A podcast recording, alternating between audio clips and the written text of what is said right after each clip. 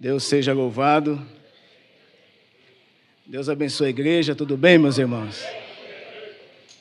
Rapaz, que reunião abençoada. Aleluia. Me lembrei do meu tempo da juventude. É um prazer muito grande estar aqui na, na nossa igreja de Caxias, revendo aqui a querida juventude, juntamente com os adolescentes. Louvar a Deus pela vida do pastor Davi Silveira, pastor Anselmo, pastor Assi. O time aqui de Caxias é um time inabalável, né, meus irmãos? Vocês estão rodeados de pastores abençoados. Honroso pelo convite. Eu sou o pastor Tiago Gama e atualmente eu estou auxiliando o querido pastor Davi Pereira lá na nossa igreja do Meia. Estive aqui em Caxias quase dois anos pastoreando a igreja da 25 de agosto, juntamente com o pastor Marcelo. Aí, devido à pandemia, eu voltei lá para o lado do Meia. Eu moro no Engenho de Dentro e estou lá auxiliando o querido pastor Davi Pereira. Quantos vieram ouvir a voz de Deus? Diga amém. amém. Abra sua Bíblia, por gentileza. Livro do Atos dos Apóstolos,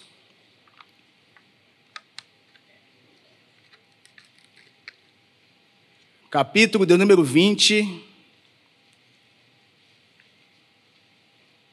do versículo 7 ao versículo 12.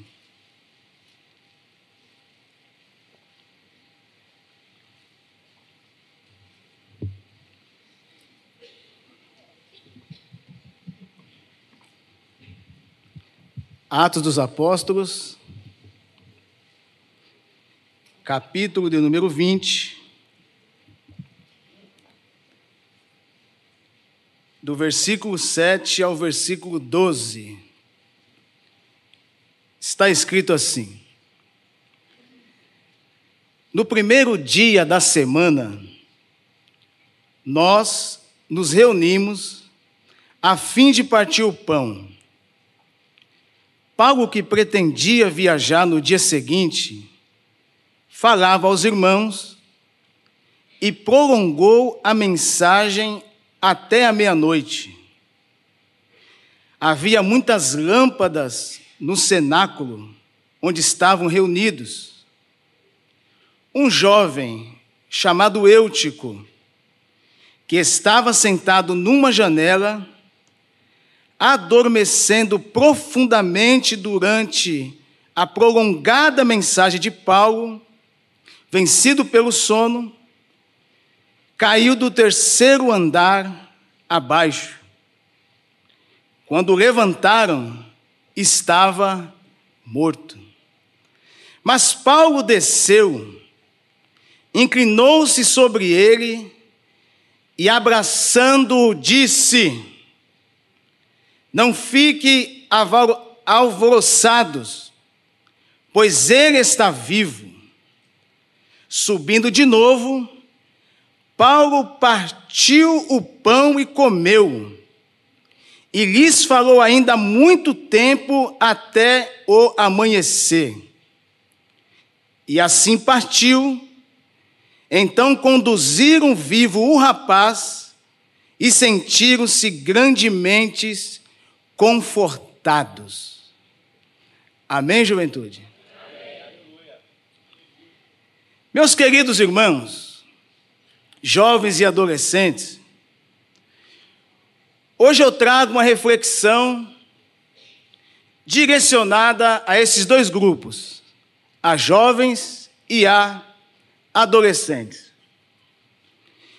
O tema da mensagem que Deus traz ao meu coração aqui essa noite, eu gostaria de falar sobre os perigos da janela os perigos da janela.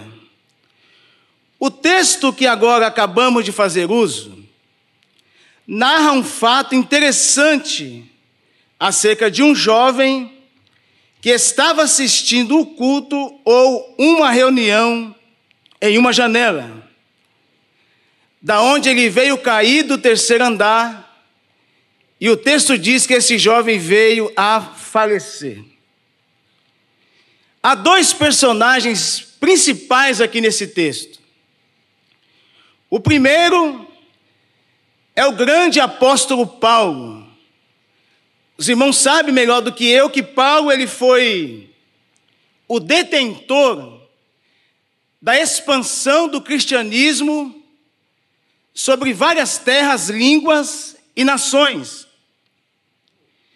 Esse homem ele foi escolhido por Deus, pelo próprio Jesus, para anunciar a sua mensagem diretamente aos gentios, que somos nós aqui essa noite.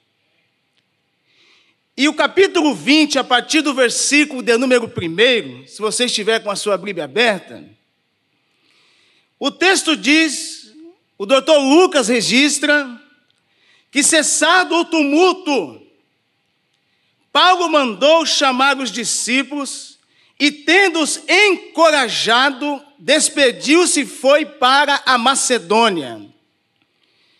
Paulo, em todo o seu trajeto de missionário, ele foi incansável no que diz respeito à pregação acerca de Jesus. Paulo foi um homem que ele desejava, ansiava pregar a palavra de Jesus. E o texto diz que ele foi exatamente para Macedônia. Havendo atravessado aquelas terras, o texto diz que ele fortalece os discípulos com algumas exortações, até porque ele está no campo missionário, falando no que diz respeito ao reino de Deus. Ele dirigiu-se para a Grécia, aonde o texto diz que ele ficou ali aproximadamente três meses. E os irmãos sabem que diante de uma missão dessa, a Bíblia diz que é bom que andem dois. Porque se um cair, o outro levanta. Paulo também, e é importante isso até falar para a juventude, já aplicando o texto para os nossos dias atuais. Ande com quem ame a Deus. Ande com quem é crente. Ande com pessoas que te traz para a presença de Deus. E o texto diz no versículo 4 que tinha alguns companheiros com os nomes estranhos, meus irmãos, aqui acompanhando Paulo. O texto diz no capítulo 4, versículo 20, que o primeiro cidadão é Sópatro, que ele era de Bereia, filho de Pio. O segundo, Aristarcos. Terceiro, Secundo, que era de Tessalônica. O quarto era Gaio, de Derbe. O quinto era Timóteo. O sexto era Tíquico. E o sétimo era Trófio, da província da Ásia. Eles nos precederam. Nossa espera em Troade. Depois dos dias dos pães asmos sem fermentos, eles navegam para a cidade de Filipos, e em cinco dias nos encontramos com eles em Troade, onde passamos ali uma semana. Esse é o contexto. Paulo está em sua viagem missionária. No versículo 7, a qual nós fazemos uso e que nós lemos, o texto diz que no primeiro dia da semana, no domingo, no primeiro dia em que Paulo está na cidade de Troade, ele se reúne a fim de partir o pão porque pretendia viajar no dia seguinte, e o texto diz: como um bom missionário, o que ansiava, o que estava no coração de Paulo, era a exposição bíblica, a pregação da palavra de Deus. Quando Paulo chega em Troade, ele não pensa em tomar um café, ele não pensa em se reunir com a turma para falar acerca da cidade, o texto diz que ele falava aos irmãos e prolongou a sua mensagem até meia-noite. E mensagem. E pregação. Tem hora que eu fico pensando, queridos pastores, como é que Paulo pregava? Como é que Paulo expressava acerca de Jesus? De todos os homens carnais que estão debaixo desse sol, nenhum homem foi evangelizado pelo próprio Jesus como foi Paulo. Eu conheci Jesus porque alguém falou de Jesus para mim. Os pastores que estão aqui conheceram Jesus porque alguém falou de Jesus para os pastores, para a mocidade, para a juventude. Mas Paulo não. O texto diz quando ele está com seu coração em perseguição contra a igreja de Cristo. O texto diz que o próprio Senhor se apresentou para ele e disse: Saulo, Saulo, por que tu me persegues? Há homens que é intitulado, vocacionado, chamado pelo próprio Jesus. E a missão peculiar na vida de Paulo era destinada aos gentios. Paulo está pregando, juventude. Paulo está colocando a pregação a lume. Paulo está falando acerca de Jesus. E o versículo 8 diz que havia muitas lâmpadas no cenáculo onde eles estavam reunidos. Por quê? Porque quem estava na cidade de Troade não era qualquer pessoa. Quem estava na cidade de Troade era o grande apóstolo Paulo, o homem vocacionado por Deus para mudar aquela cidade. E quando um homem de Deus está em certa localidade, meus irmãos, a tendência é o lugar fica cheio, o lugar fica lotado. Não pense, aí, querida igreja de Caxias, que eu vim aqui essa noite exortar a juventude, não, esse não é o meu foco. O ponto positivo que eu vejo na vida de Eutico, desse jovem, é que ele estava dentro do culto, ele estava naquela reunião, e a Bíblia diz que, o texto não diz, mas eu penso e parafrasio o texto, pensando o lugar não tinha onde ele ficar, e ele achou por bem de ficar exatamente em uma janela. Primeiro tópico que eu quero falar para os irmãos aqui: a escolha do local. O que significa isso? Assentado numa janela. O primeiro problema desse jovem foi a escolha do local de assento. Olhe bem para mim aqui, meus irmãos. Na janela dá para participar de dois mundos. Não está dentro e nem está fora.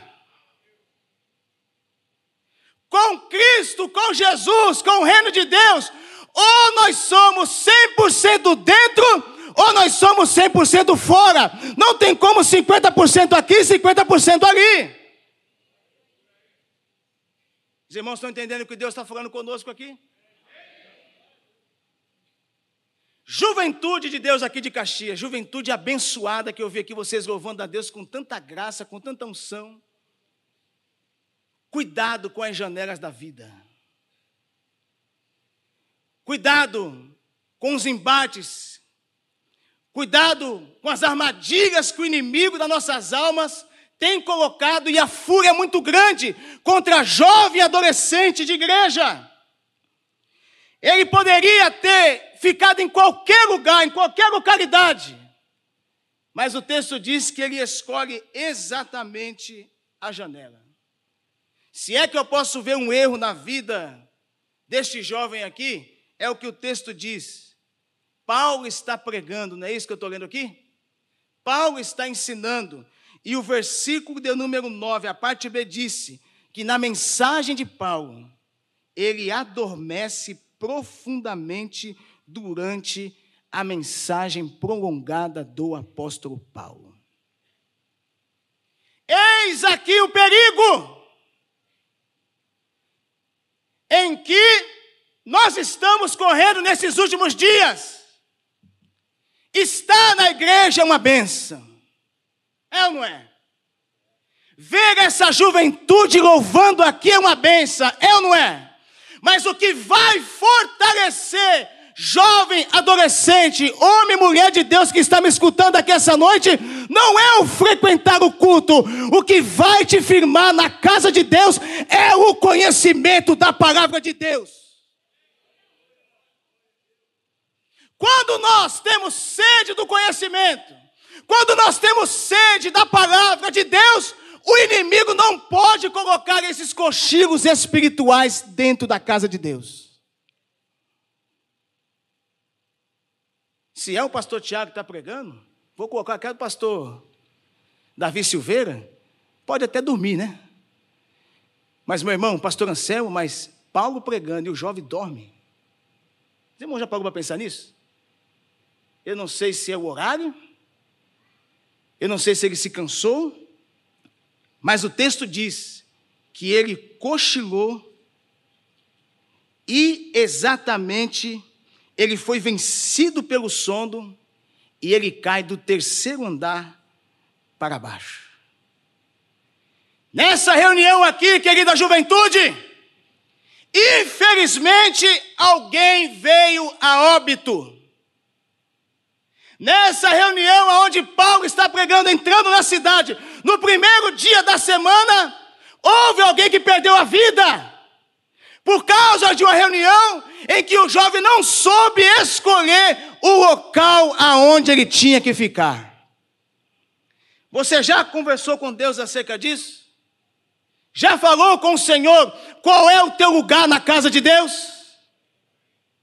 Já ainda agora Deus qual é a sua vocação na igreja?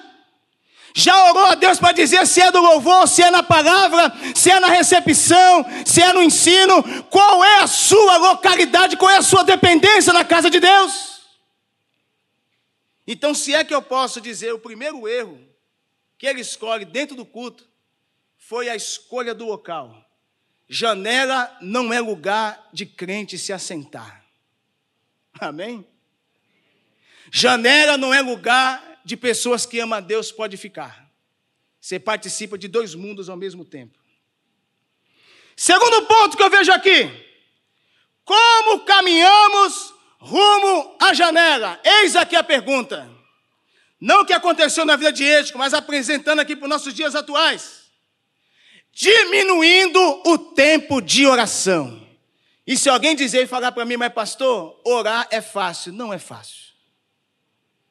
Orar, nós precisamos, é igual ir para a faculdade, almoçar, tomar café e jantar. Se você não encarar o negócio, você não ora. Na verdade, a natureza, a nossa carne não quer oração. O que faz uma pessoa, um jovem, um adolescente, ficar numa janela é diminuindo o tempo de oração. E eu vi aqui, muito bom, o que vocês estão fazendo acerca do PG, conhecimento da palavra, isso é fundamental para ter uma juventude fortalecida na palavra de Deus. Segundo ponto, o que faz com que uma pessoa fique na janela, substituindo a leitura bíblica, nós estamos na era digital. Instagram, YouTube. O que mais, meus irmãos? Que eu sou um pouco leigo. Como? TikTok. Isso aí eu não tenho, não. Só tenho Instagram. Tik, Facebook. Vários tipos de ferramentas, juventude, que faz com que nós diminuímos a leitura da palavra de Deus. E eu me lembro do salmista: lâmpada para os meus pés e luz para os meus caminhos é a tua palavra. Continue, juventude, igual vocês estão aqui, na presença de Deus, orando, buscando a Deus através da palavra, e assim as coisas de Deus vão sendo acrescentadas sobre a sua vida. Terceiro ponto, que faz com que uma pessoa perde o interesse e fique na janela, perdendo o prazer de vir à casa de Deus. A Bíblia diz que é na comunhão que Deus ordena a bênção. Meus irmãos, está aqui no meio da juventude, quem saiba hoje, Jesus ele olha para você e diz: Hoje eu vou te batizar com o Espírito Santo e com fogo, hoje eu vou mudar a tua história. É na bênção de Deus, é na presença de Deus que os milagres de Deus acontecem sobre a nossa vida.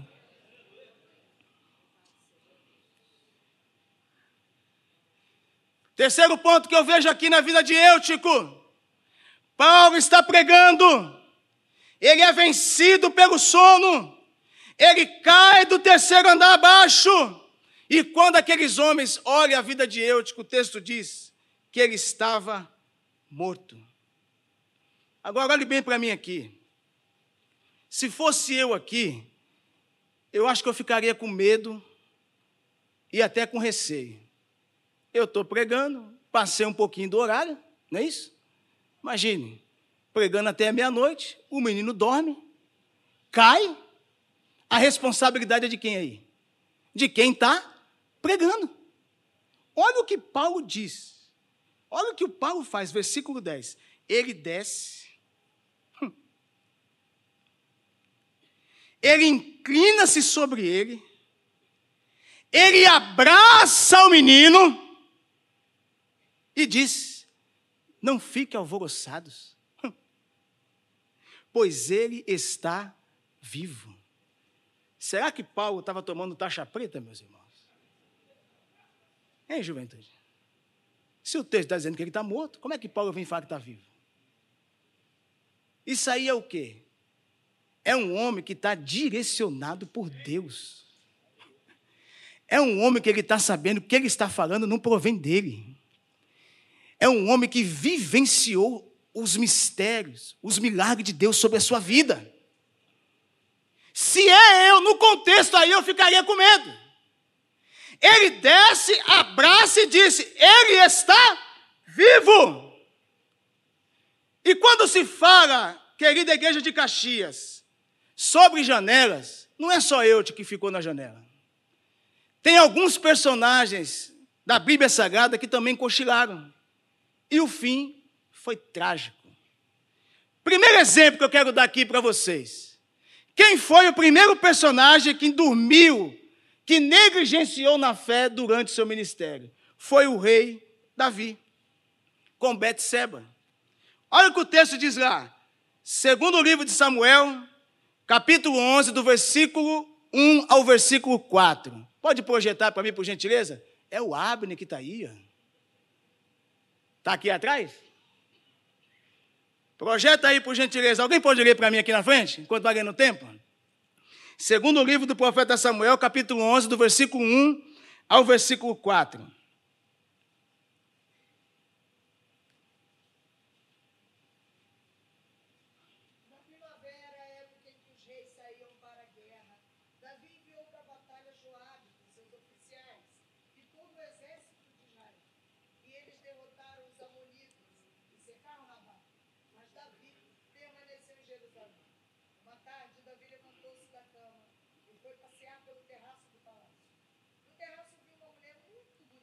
Como? Muito bonita? Eita!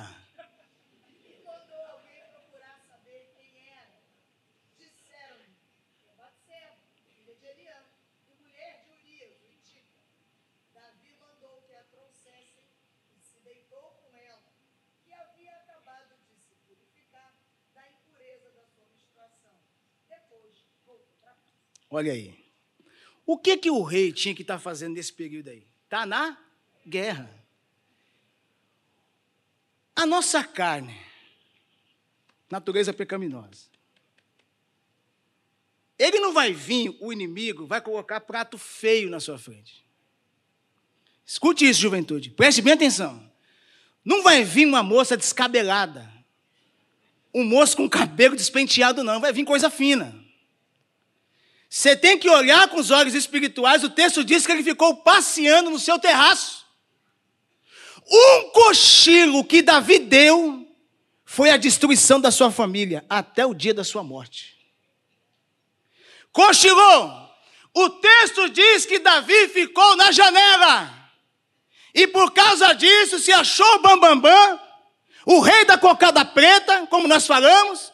Eu sou o rei, eu sou o cara, eu posso pegar a mulher que eu quero, e aí a casa caiu.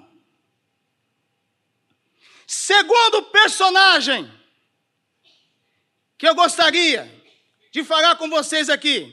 Primeiro livro de Pedro, capítulo 5, versículo 8. Vamos ler aí, por gentileza.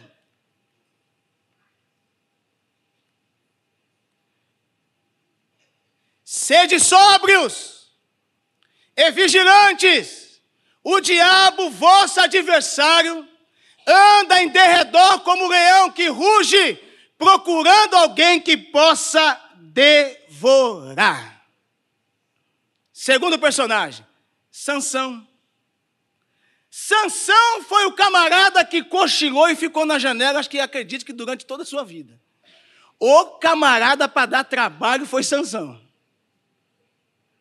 Foi ou não foi? Ele dormiu e foi traído. Terceiro personagem que dormiu, Cícera dormiu e foi morto por uma mulher. Esse texto eu gostaria de ler com vocês. Bote aí, por gentileza, Abner. Juízes, capítulo 4, do 17 ao 24. Juízes, capítulo 4, do 17 ao 24. Fica aí, viu, Abner? Sai daí não. Porém, Cícera fugiu a pé para a tenda de Jael, mulher de Heber, o queneu. Portanto, havia paz entre Jabim, rei de Azor, e a casa de Heber, o queneu. Saindo Jael ao encontro de Cícera, disse-lhe: Entra, senhor meu, entra na minha tenda, não temas. Retirou-se para sua tenda e ela pôs sobre ele uma coberta. Coisa linda. Então ele disse: Dai-me, peço de beber um pouco de água, porque eu tenho sede. Ela abriu o quê? Um odre de? Mas ele pediu o quê? Conforto, toma leite. E deu-lhe de beber e o cobriu, cidadão. Versículo 20. E ele disse mais: Ponte a porta da tenda, e há de ser que se vier alguém e te perguntar, a quem aqui alguém responde não. 21. Então Jael, mulher de Hebre, tomou uma estaca da tenda, barriga cheia de leite, cobertor quentinho, lançou a mão de um martelo e foi-se mansamente a ele e lhe cravou a estaca na fonte, de sorte que penetrou na terra, estando ele em profundo sono e muito exausto, e assim morreu. Cícera ficou na onde? Na janela.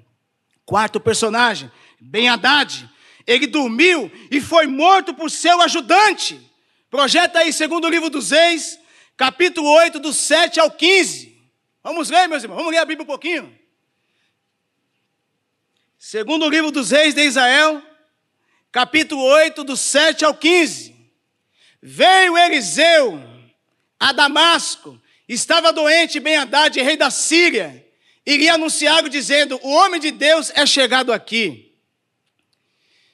Foi, pois, Azael encontrar-se com ele, levando consigo um presente, a saber, 40 camelos carregados de tudo que era bom de Damasco. Chegou, apresentou-se diante dele e disse: Teu filho ben Haddad, rei da Síria, me enviou a perguntar-te: sararei eu dessa doença? Eliseu lhe respondeu: Vai e diz-lhe: certamente sararás. Porém, o Senhor me mostrou que ele morrerá.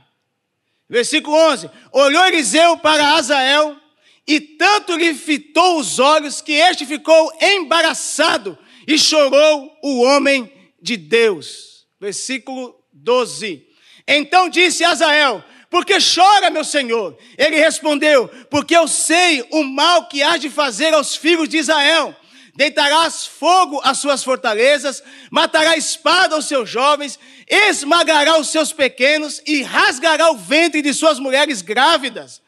Versículo 13: Tomou Azael, pois que é servo teu, este cão para fazer tão grandes coisas? Respondeu Eliseu: O Senhor me mostrou que tu has de ser rei da Síria. Versículo 14: Então deixou a Eliseu e veio ao seu senhor o qual lhe perguntou: Que te disse, Eliseu? Respondeu ele: Disse que certamente sararás. Versículo 15: No dia seguinte, Azael tomou um cobertor, molhou em água e o estendeu sobre o rosto do rei, e que ele morreu e Azael reinou em seu lugar. Então, Ben Haddad ficou na janela e vacilou. Outro personagem, Jonas. Jonas também foi um personagem que não quis fazer a vontade de Deus, e quando ele acorda, a tripulação inteira quase veio a falecer por causa do cochilo espiritual que Jonas teve durante a sua dormência. O que acontece, juventude, quando nós dormimos? Primeiro, deixamos de ver o poder e a beleza de Cristo. Na igreja de Jesus, na presença de Deus, nós temos que estar acordado de dia e de noite, pedindo ao Senhor para que a Sua presença esteja sempre presente sobre a nossa vida. Nós não podemos cochilar, nós estamos em guerra, nós estamos em batalha.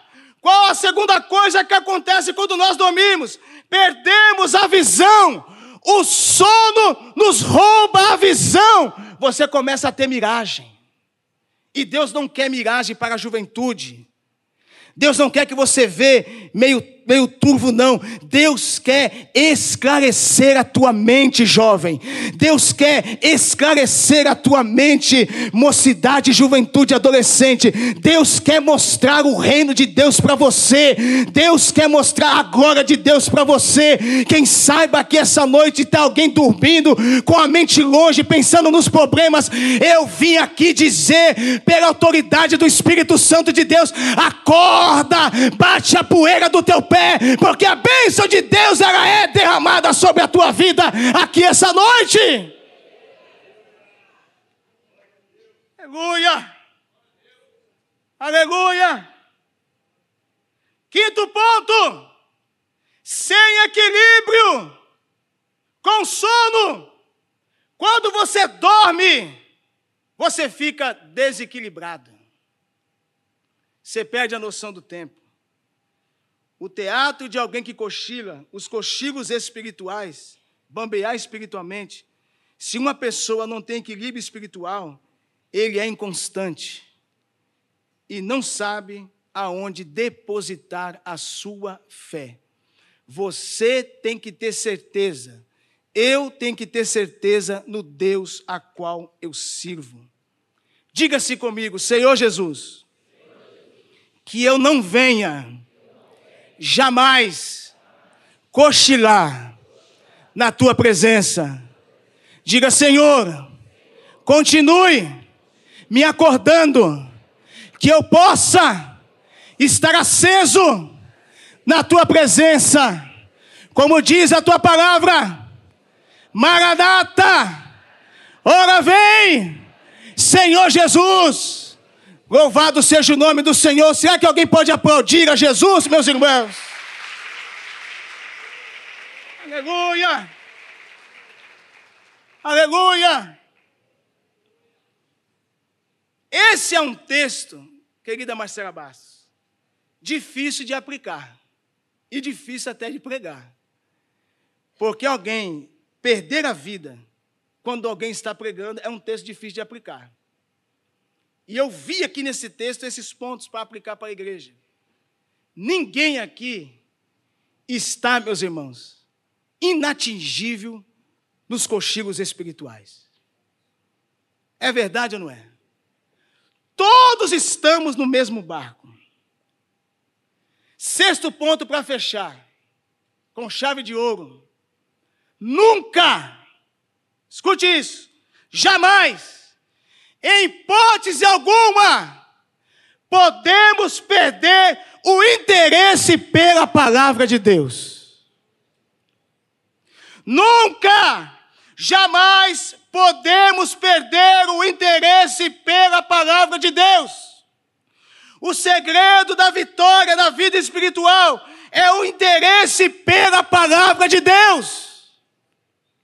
Gostaria de ler alguns versículos Salmo de número 1, do versículo 1 ao versículo 3. Bem-aventurado o homem que não anda segundo o conselho dos ímpios, e nem se detém no caminho dos pecadores, mas nem se aceita na roda dos escarnecedores. Há mais rodas de escarnecedores nesse mundo do que das rodas dos que falam das coisas de Deus. O que, que o salmista diz? Antes tem o seu prazer na lei do Senhor, e na sua lei medita de dia e de noite. O que acontece com um jovem quando medita na lei de Deus? Versículo 3: Ele será como a árvore plantada junto à corrente de águas, que no devido tempo dá o seu fruto e cujas folhagens não murcha e tudo quanto ele faz, ele será bem sucedido. Quer ter Masemi Kalamarraia, sucesso na caminhada espiritual, ame a palavra de Deus, leia a palavra de Deus, medite na palavra de Deus, jejue em prol da palavra de Deus, coma a palavra de Deus. Eu duvido que você não vai ter um casamento abençoado, uma família abençoada. Quem ama a palavra de Deus, ele é abençoado para o resto da vida. Segundo versículo, Efésios capítulo 6, versículo 10. Quanto ao mais, sede fortalecidos no Senhor e na força do seu poder. O Senhor e o poder. O poder e o Senhor. Hebreus capítulo 4, versículo 12. Porque eu gosto desse texto. A palavra de Deus ela é viva, é eficaz, é mais cortante do que qualquer espada de dois gumes e penetra até o ponto de dividir alma e espírito, juntas e medulas, e é apta para discernir os pensamentos e propósito do coração. Essa é a mensagem que pregamos, essa é a mensagem que acreditamos, essa é a mensagem que nós venhamos caminhando durante todos esses anos.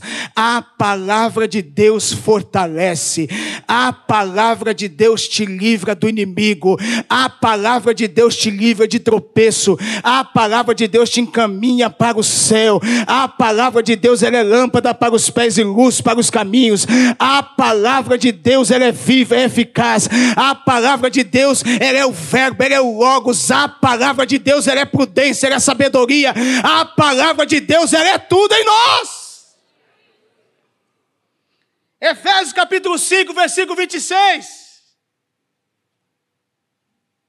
Projete aí, por gentileza, Abner. 5, 26. Para que a santificasse tendo purificado por meio da lavagem de água pela palavra. Aí eu falei isso tudo para vocês aqui, juventude. Falei de Paulo, falei de Eutico. Paulo diz: não fiquem alvoroçados, fique tranquilo, eu vou continuar pregando, eu vou me alimentar. Mas e aí? Você sabia que até o diabo ofereceu uma janela para Jesus? Sabia disso? Ele é tão astuto que até com o Filho de Deus ele tentou pôr uma janela. Olha o que o texto diz lá em Mateus 4. Primeiro, na necessidade. Colocou a janela da necessidade. Mande que essas, mande que essas pedras se transformem em pães. Olha o que o inimigo fez. Depois de 40 dias e 40 dias tem jejuado, Jesus sente o quê? Fome. Ele foi aonde? Na necessidade. Segunda janela que o inimigo colocou na frente de Jesus. Autoconfirmação. Se tu és o filho de Deus, ele sabia. Ele sabe quem é Jesus. Mas ele queria que Jesus confirmasse. Autoconfirmação. Terceiro ponto que eu vejo aqui nesse texto: provocação. A janela da provocação o inimigo colocou diante de Jesus. Atira-te daqui abaixo, porque está escrito. Ainda usou o texto sagrado aos teus anjos dará ordem ao teu respeito, para que você não tropece em preda alguma. Quarta janela que o inimigo colocou na frente de Jesus: o poder. E esse aqui, meus irmãos, eu acho que é, é a ascensão no século 21 a qual nós estamos vivendo. Mostrou-lhe todos os reinos do mundo e a glória deles. A janela do poder, a janela do que eu sou cara. E a arma de Jesus foi isso aqui. Ele usou está escrito: nem só de pão viverá o homem, mas sim de toda palavra que procede da boca de Deus.